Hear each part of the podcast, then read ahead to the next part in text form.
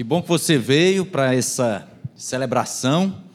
É sempre um bom, um tempo muito especial, né? Quando o povo de Deus se reúne aqui no meio da semana para a gente louvar a Deus e também para a gente poder refletir um pouco, né, na Sua palavra, palavra maravilhosa que está disponível para todos nós, né? E que muitas vezes negligenciamos, né? Muitas vezes não valorizamos. Tem lugares por aí afora que os crentes não têm acesso à Bíblia, né? Ah, ou porque é proibido, ou porque não tem a tradução. E quando chega a tradução, ou quando de alguma maneira eles conseguem ter acesso à palavra de Deus, eles é, realmente pulam de alegria, porque entendem que ali é a palavra de Deus. Né? E eu quero nessa, nessa noite convidar você, meu irmão, a fazer uma leitura eu coloquei aí só o versículo 4 de Mateus capítulo 4, mas eu queria ler o versículo 1, 2, 3 e 4. Os quatro versículos aqui para a gente é, não pegar aqui o texto fora do contexto. Mateus capítulo 4, quero ler do 1 ao 4. Amém? Quem encontrou aí, diga amém. Quem não encontrou, pode dizer misericórdia aí que a gente aguarda, que a gente aguarda um pouquinho. Tranquilo? Mateus 4, versículo 1 diz assim: Então Jesus foi levado pelo Espírito, Espírito de Deus, ao deserto, para ser tentado pelo diabo. Depois de jejuar 40 dias e 40 noites, teve fome. O tentador aproximou-se dele e disse: Se és o filho de Deus, manda que estas pedras se transformem em pães. Jesus respondeu: Está escrito: nem só de pão viverá o homem, mas de toda palavra que procede da boca de Deus.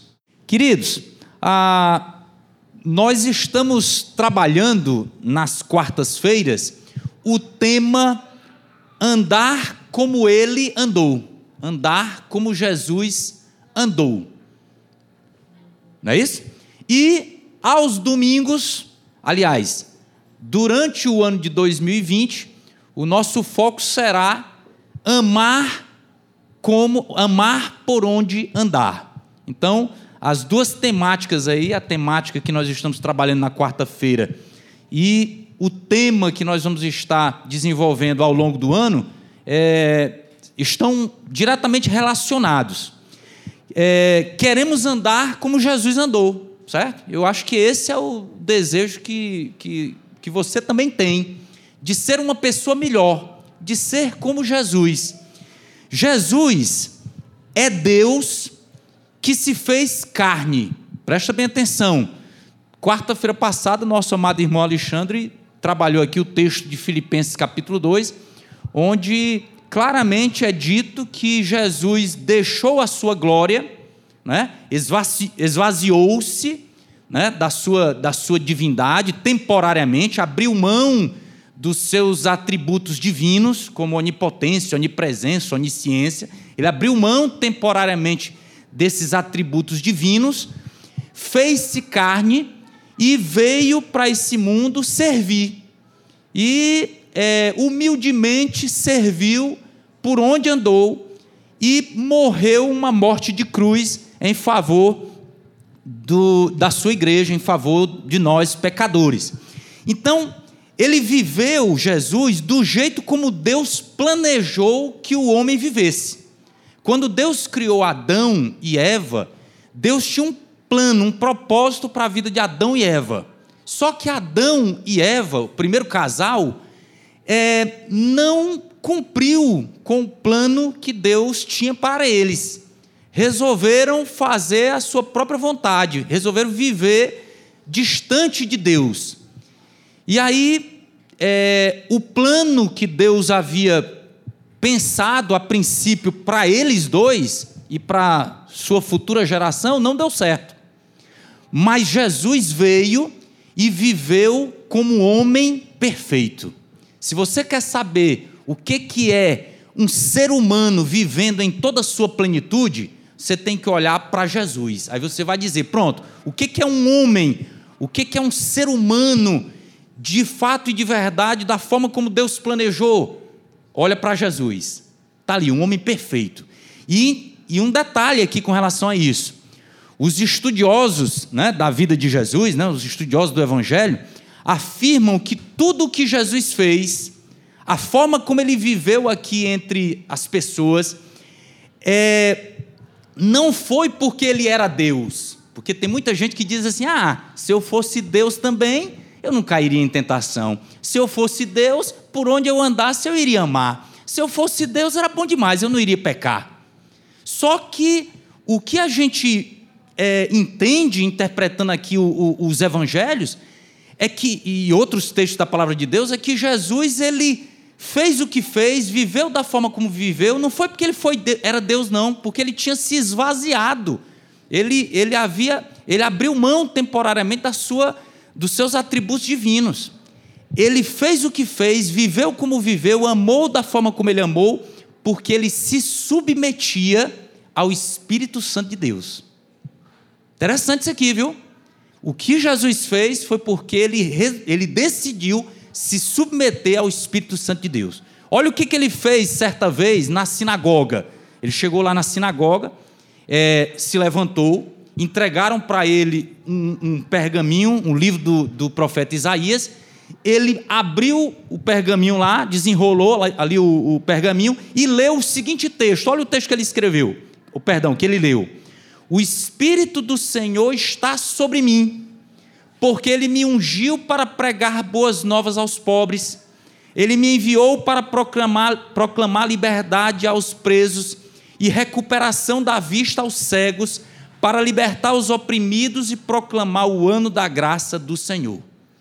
Está lá em, em, em, Lucas capítulo 4, verso 18 e 19. Mas o que, que, ele, o que, que diz no início?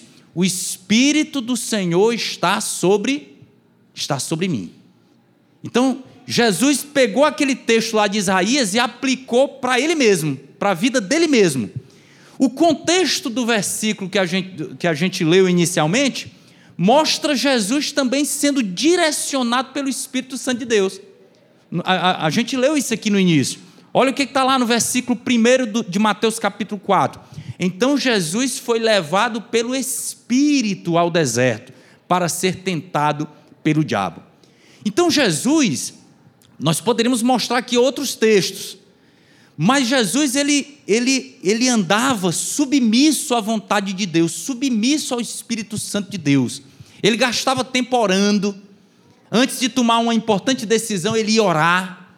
E ele pedia a orientação, ele entrava em acordo com o Pai. Então, Jesus, ele viveu sob, sob a orientação do Espírito Santo de Deus. E o que que isso nos ensina? O que que isso tem a ver conosco? Ora, nós também podemos viver de acordo com o projeto inicial de Deus. E o que que nós temos que fazer para efetivar isso? Viver submisso ao Espírito Santo de Deus. Nos submetermos ao Espírito Santo de Deus. Da mesma forma como Jesus se submeteu. A vontade de Deus é que sejamos como Jesus. E aí, quando nós nos tornamos como Jesus, vivemos uma humanidade perfeita. Isso não vai acontecer aqui, tá certo? Não vamos criar essa expectativa de que nós vamos nos tornar plenamente é, 100% parecidos com Jesus nesta vida. Isso não vai acontecer. Mas a Bíblia diz que nós vamos sendo transformados de glória em glória, é uma coisa gradativa à imagem do seu filho Jesus. E um dia nós seremos como ele é. Certo? Seremos como ele é. Isso só é possível se nos submetemos ao Espírito Santo de Deus. E aí, como podemos fazer isso? Primeiramente, precisamos entregar a vida a Cristo. Primeira coisa que o indivíduo tem que fazer para viver a sua humanidade de forma plena, ele precisa tomar a decisão de seguir a Jesus. Aí ele nasce de novo. É o que a Bíblia diz lá em João, capítulo 1, né? Cara nasce de novo. Agora não um nascimento físico, mas um nascimento espiritual. Ele passa a ter uma nova vida, se torna uma nova criatura mas ainda é um bebê, ainda é um bebê que precisa crescer, precisa se fortalecer, precisa amadurecer. Então, primeira coisa, entregamos a vida a Cristo, e aí, quando isso acontece, nós recebemos o Espírito Santo de Deus em nossas vidas. Quem está dizendo isso não sou eu, não. Está lá, é o apóstolo Paulo, inspirado pelo próprio Espírito Santo, que diz: Nele, em Cristo, quando vocês ouviram e creram na palavra da verdade, o evangelho que os salvou, vocês foram selados com o Espírito Santo da promessa. É como se fôssemos, recebêssemos, através do Espírito Santo, uma garantia de salvação, que é a garantia da nossa herança até a redenção daqueles que pertencem a Deus para o louvor da sua glória. Então, quando você entrega a sua vida a Cristo, você recebe o Espírito Santo de Deus para é, habitar na sua vida. Mas não para por aí.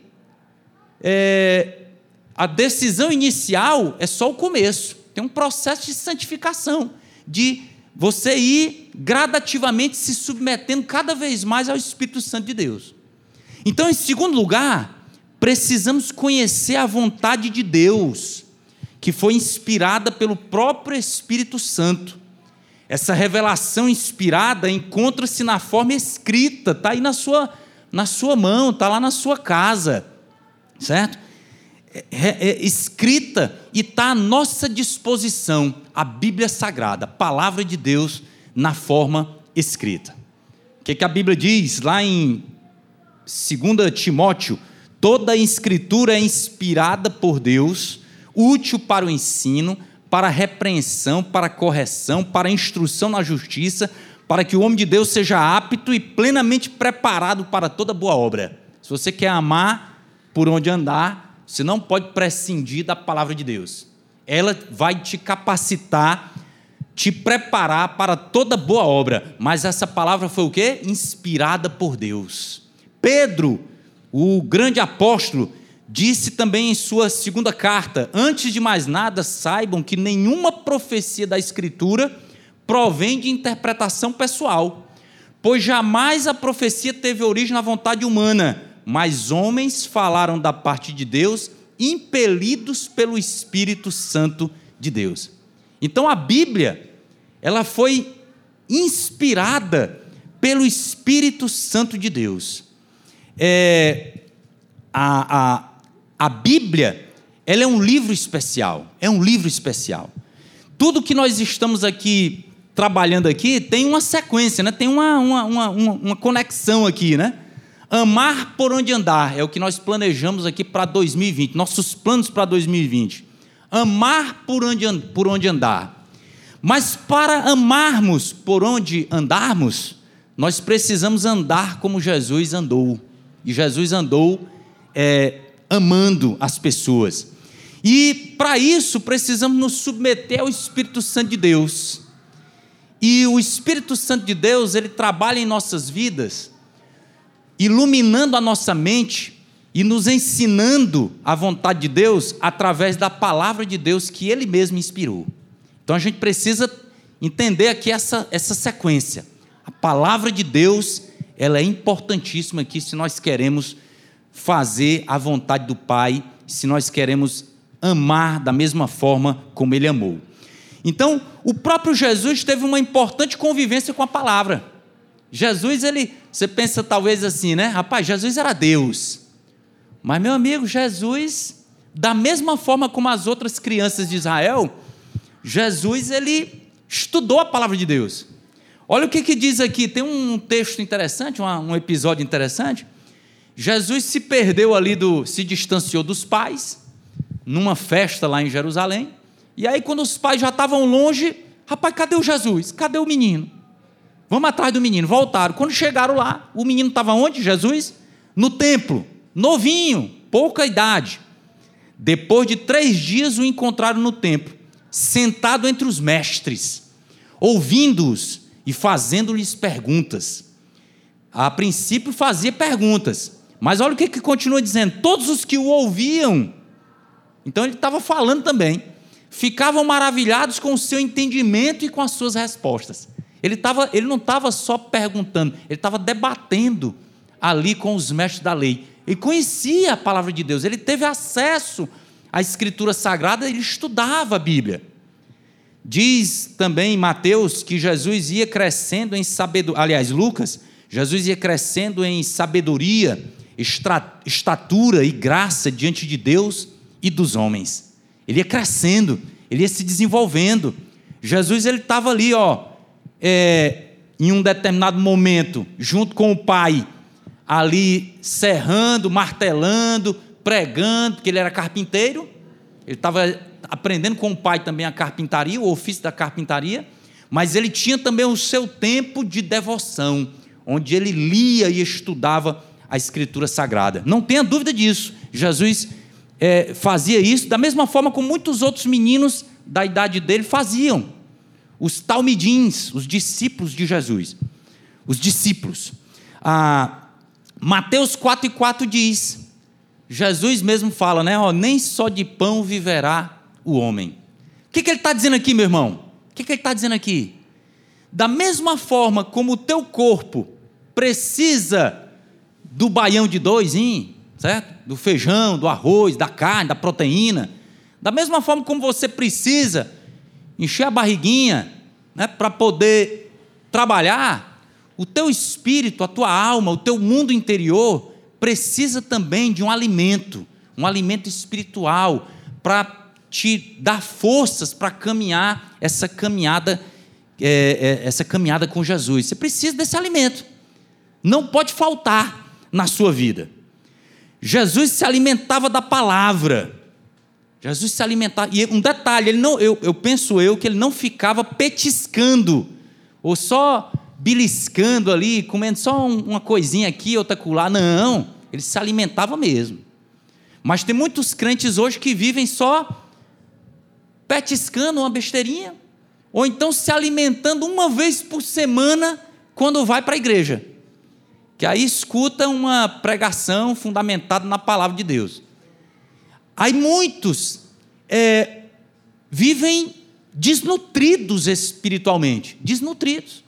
E em casa estão lendo só uma. Tem, tem, aquele pessoal que tem aquele costume, tem aquele pessoal que tem aquele costume de pegar a Bíblia assim, né? E vai pescar um versículo. Aí ele abre onde o dedo cair, onde o dedo apontar, aí ele diz: Pronto, é a mensagem de Deus para mim.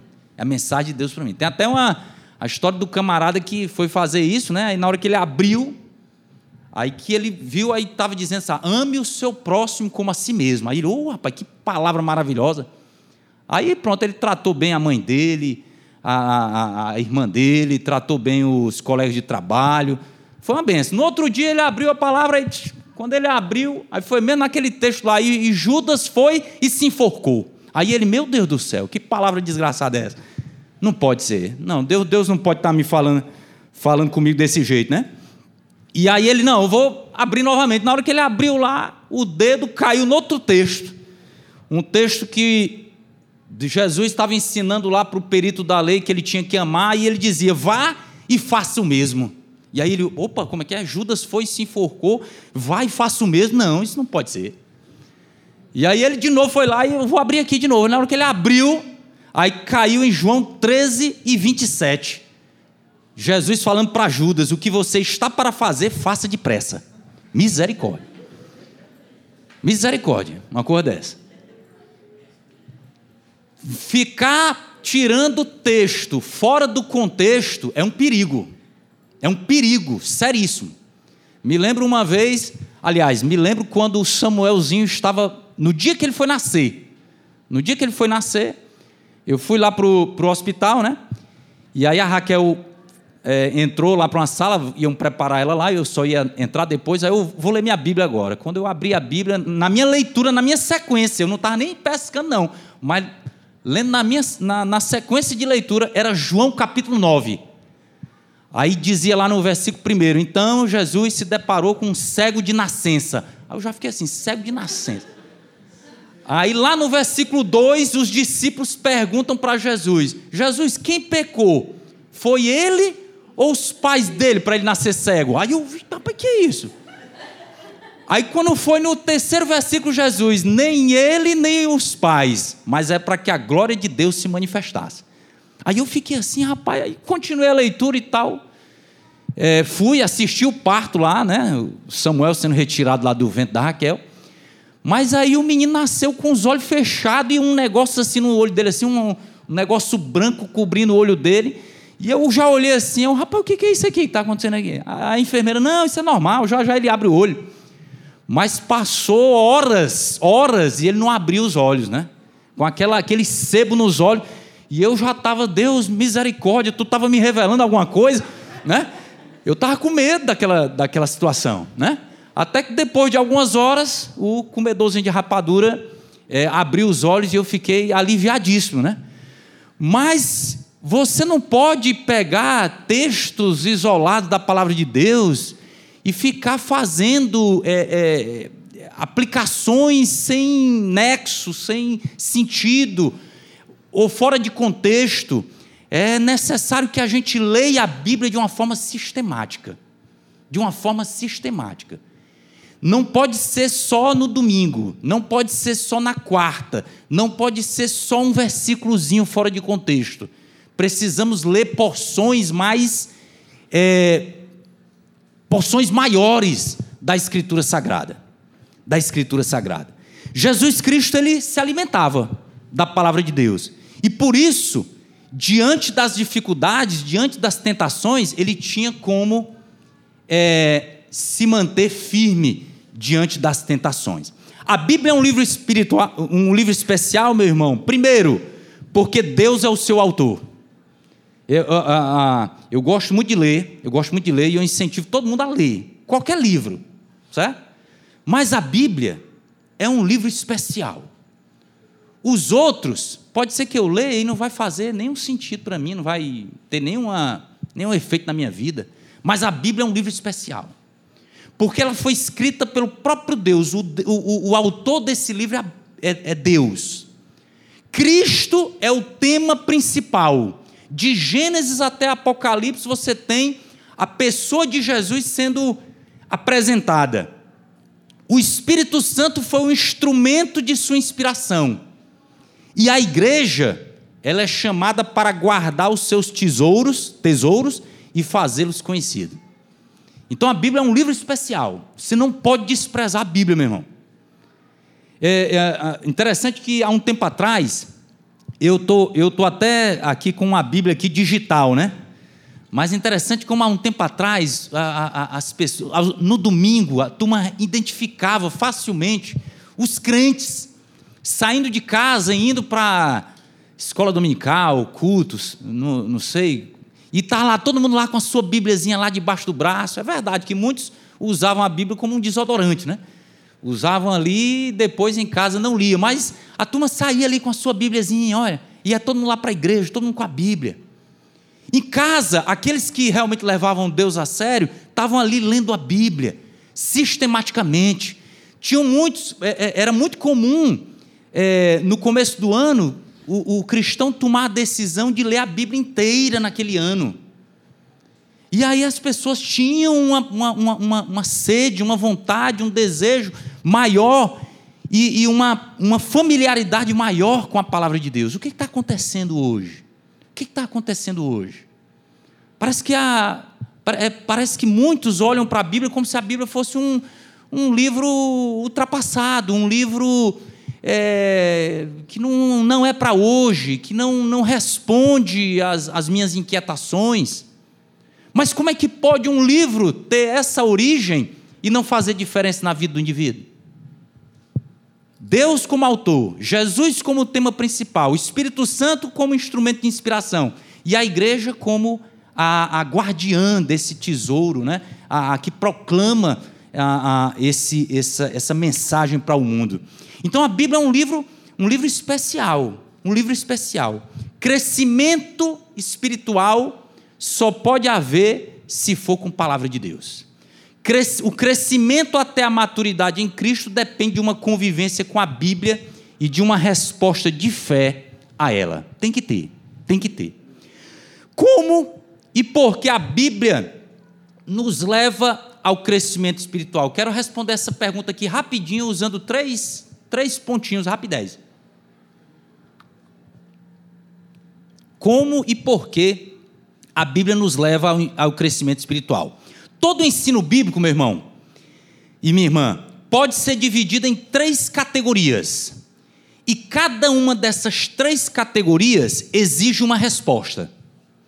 Primeira categoria, a Bíblia apresenta revelações de Deus, revelações sobre o caráter de Deus, sobre a bondade de Deus, sobre o amor de Deus. A Bíblia é uma carta de amor, é Deus falando dele mesmo. Obviamente, através de várias figuras de linguagem, de vários, é, é, é vários tipos de, de, de, aliás, várias formas literárias, mas Deus ali revela-se a nós através da Bíblia.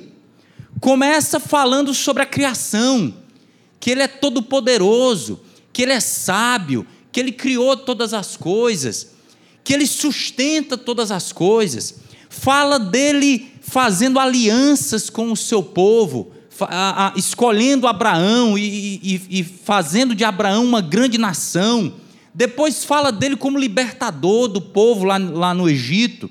Mostra também ah, um Deus que abomina a idolatria, que detesta o pecado, mas que ama o pecador e está sempre pronto a perdoar. Está sempre pronto a estender a mão e dar um novo e dar um recomeço, um novo recomeço. Então mostra um Deus gracioso, pronto para perdoar. Mostra lá no Novo Testamento Deus Filho vindo a esse mundo para a, a morrer, mas depois ressuscita e fala da, da esperança de que um dia ele vai voltar e vai instaurar o seu reino de forma plena. Então, a Bíblia, ela fala, ela mostra revelações acerca de Deus e do seu caráter. E aí, qual é a resposta que, que deve se dar a, essa, a essas revelações? Não, é, não pode ser outra, a não ser adoração. Adoração. A Bíblia, quando você lê a Bíblia, você vê em, muitos, em muitas partes dela revelações acerca de Deus. E a resposta que a Bíblia exige de nós é adoração. Mas também tem outra categoria: promessas. Promessas de Deus. Promessas de Deus. Ah, do início ao fim, a Bíblia fala de Jesus Cristo que foi prometido lá em Gênesis. Quando o homem pecou e se distanciou de Deus, ele estava lá, né? Escondido lá com a, com a Eva, eles ali perceberam que estavam nus e eles estavam envergonhados. Aí Deus mata um animal e com a pele daquele animal cobre a nudez de Adão e Eva, e logo, de, logo em seguida ele diz: Olha, é, o, o, descendente da mulher, né, o descendente da mulher, é, pisará na cabeça do descendente da serpente. Ali nós já temos um, um um evangelho sendo apresentado ali, Jesus já sendo prometido para a humanidade. E aí você tem ali a, a Bíblia falando da nossa incapacidade de nos salvar, mas fala do sacrifício de Jesus e que através da fé em Jesus Cristo nós podemos ser salvos, os pecados podem ser perdoados, a vida pode ser transformada, é, o Espírito Santo vem e nos, e nos capacita. Então, é, temos a promessa da eternidade com Deus, promessa de que Deus nunca vai nos abandonar, sempre vai estar conosco, todos os dias, até a consumação dos séculos. Então, nós temos aqui uma outra categoria que são as promessas de Deus. A Bíblia está cheia delas, cheia, cheia. E essas promessas exigem também uma resposta. E a resposta não pode ser outra a não ser a fé. A fé. A fé que vai aumentar cada vez mais na medida em que nós olhamos para as promessas de Deus e nos apegamos a elas. E a terceira categoria são os mandamentos, os mandamentos de Deus, os imperativos, as ordens. Está muito claro, você que sabe a, a, língua portuguesa sabe quando um texto está falando ali de um mandamento, de uma ordem, um imperativo. Está cheio também dessas ordens. Não com o objetivo de tolher a nossa liberdade, mas de nos proteger. Quando um pai estabelece limites para o filho, quando um pai diz para o filho: Ó, oh, meu filho, não faça isso, não é porque o pai está querendo tolher a liberdade do filho, mas é porque o pai está querendo ali proteger aquela regra ali, aquela, aquela, aquela aquele mandamento, aquela determinação tem um sentido. Tem um sentido. E aí, ao escolher o seu povo, Deus queria que ele fosse diferente. Deus queria que o seu povo tivesse um comportamento diferente. Nós, crentes no Senhor Jesus, nós não podemos ser iguais às pessoas que não temem a Deus. Eu não sou um ET, você não é um ET, nem deve ser, nem deve querer ser. Mas você não pode ser igual às pessoas que não têm Deus. Porque se não tem diferença nenhuma, tem alguma coisa errada. Você não está se submetendo à vontade de Deus, não está se submetendo a, a, a, ao Espírito Santo de Deus. Quem olha para a palavra de Deus, para os mandamentos de Deus, quem olha, quem, quem se submete à vontade do Espírito Santo, vai ser diferente do mundo. Vai, e, e, por favor, viu? Quando a gente fala assim, é, para alguns pode soar como isso, rapaz. É superior aos outros, é? Não. O crente não é superior a ninguém. O crente é pecador também. Se não fosse Jesus Cristo, nós continuaríamos perdidos, estaríamos perdidos. Mas Jesus veio, entrou na, na minha vida e fez diferença. Entrou na sua vida e faz diferença. E tem que fazer diferença. Não teve uma pessoa sequer que teve um encontro com Jesus verdadeiro, se submeteu à vontade de Jesus, que não foi, foi, não foi transformado. Foi transformado, sim. Da água para o vinho, da água para o vinho. Então, Deus mandou os dez mandamentos, Jesus confirmou isso no Sermão da Montanha. Ele, inclusive, chegou a dizer o seguinte: Olha, vocês, meus discípulos, se a vida de vocês não for melhor do que a dos fariseus, é, vocês não têm um reino de Deus, não. A justiça de vocês tem que exceder a justiça dos, dos escribas e dos fariseus. Obviamente, sem, sem a hipocrisia deles. Obviamente, sem a hipocrisia deles. Mas Jesus disse: é, você tem que obedecer os meus mandamentos. Tiago disse lá na frente, o meio-irmão de Jesus, lá na sua epístola, disse: a fé sem as obras é morta. Ele chega a dizer o seguinte: me mostra a tua, a tua fé sem as obras, que eu mostro com as minhas obras a minha fé. Então o Tiago chegou a dizer: olha, se a tua fé não for acompanhada de obras, não é uma fé verdadeira. Então tem os mandamentos de Deus na palavra do Senhor. Esses mandamentos exigem o quê? A resposta: obediência. Obediência. Obediência é sem reservas, sem reservas. E aí, queridos, eu estou perto de concluir. O discipulado ou seja, o caminhar com Jesus, exige, abrange estas três atitudes: adoração, fé e obediência, ok? Se você quer ser um discípulo de Jesus, se você é um discípulo de Jesus, essas três coisas tem que ter na sua vida: adoração, fé e obediência. Agora, sem a revelação de Deus, nada disso é impossível. Nada disso, é, nada disso é possível, melhor dizendo. A palavra de Deus é que vai gerar isso na minha vida e na sua vida: adoração, fé e obediência. Precisamos ler a palavra de Deus todos os dias, com a mesma atitude de Samuel. Olha o que, que Samuel dizia. Olha o que, que Samuel dizia. Fala, Senhor. Fala, Senhor, estou ouvindo. Fala, Senhor, estou ouvindo.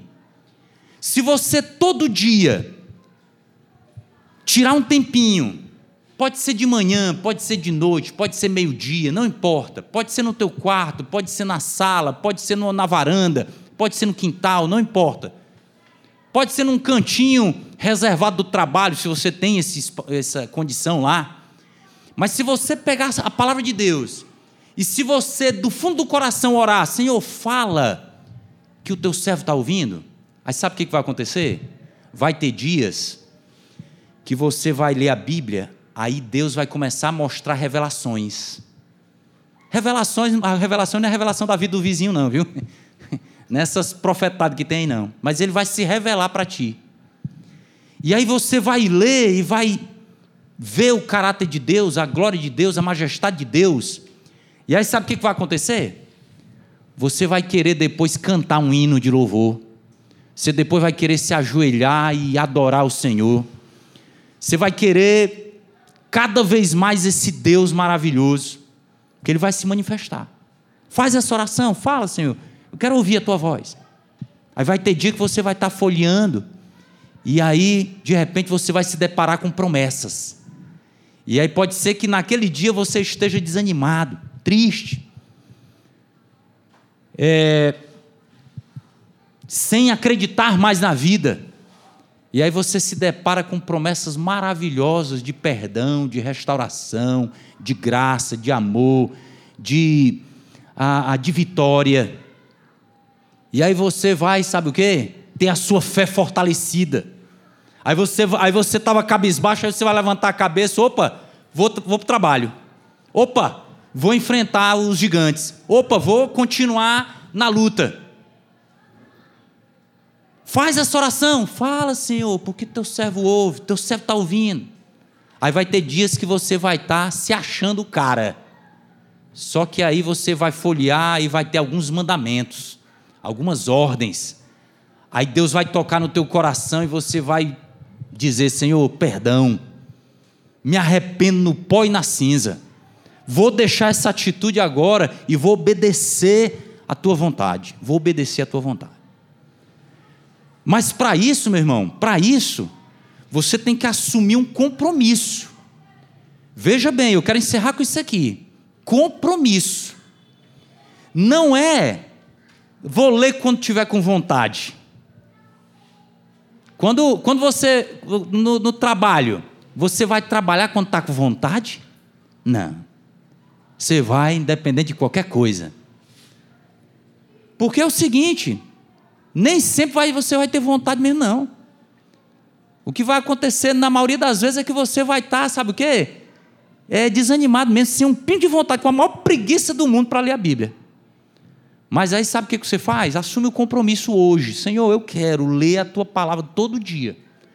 Vou pegar o pãozinho diário, vou pegar o pão diário, vou pegar o Talmidim do Ed Renekiewicz, vou pegar um, o, o, livro lá do, do Spurgeon, as, as, pregações lá do Spurgeon, vou pegar um devocional aí, ou então não quero nenhum devocional desse, eu quero é ler a Bíblia mesmo direto, ótimo, melhor ainda, vou ler um capítulo por dia, vou ler três capítulos por dia. Você sabia que se você ler três capítulos por dia, durante de segunda a sábado e cinco aos domingos, você consegue ler a Bíblia toda em um ano? É um método simples. Mas existem várias outras formas de ler a Bíblia. O que não pode é você, meu irmão, e eu ficarmos negligenciando esse tesouro maravilhoso que Deus providenciou para nós. Nem só de pão vive o homem. Nem só de pão vive o homem. Nem só de pão tu viverás, meu irmão. Tu precisa da palavra de Deus. Amém?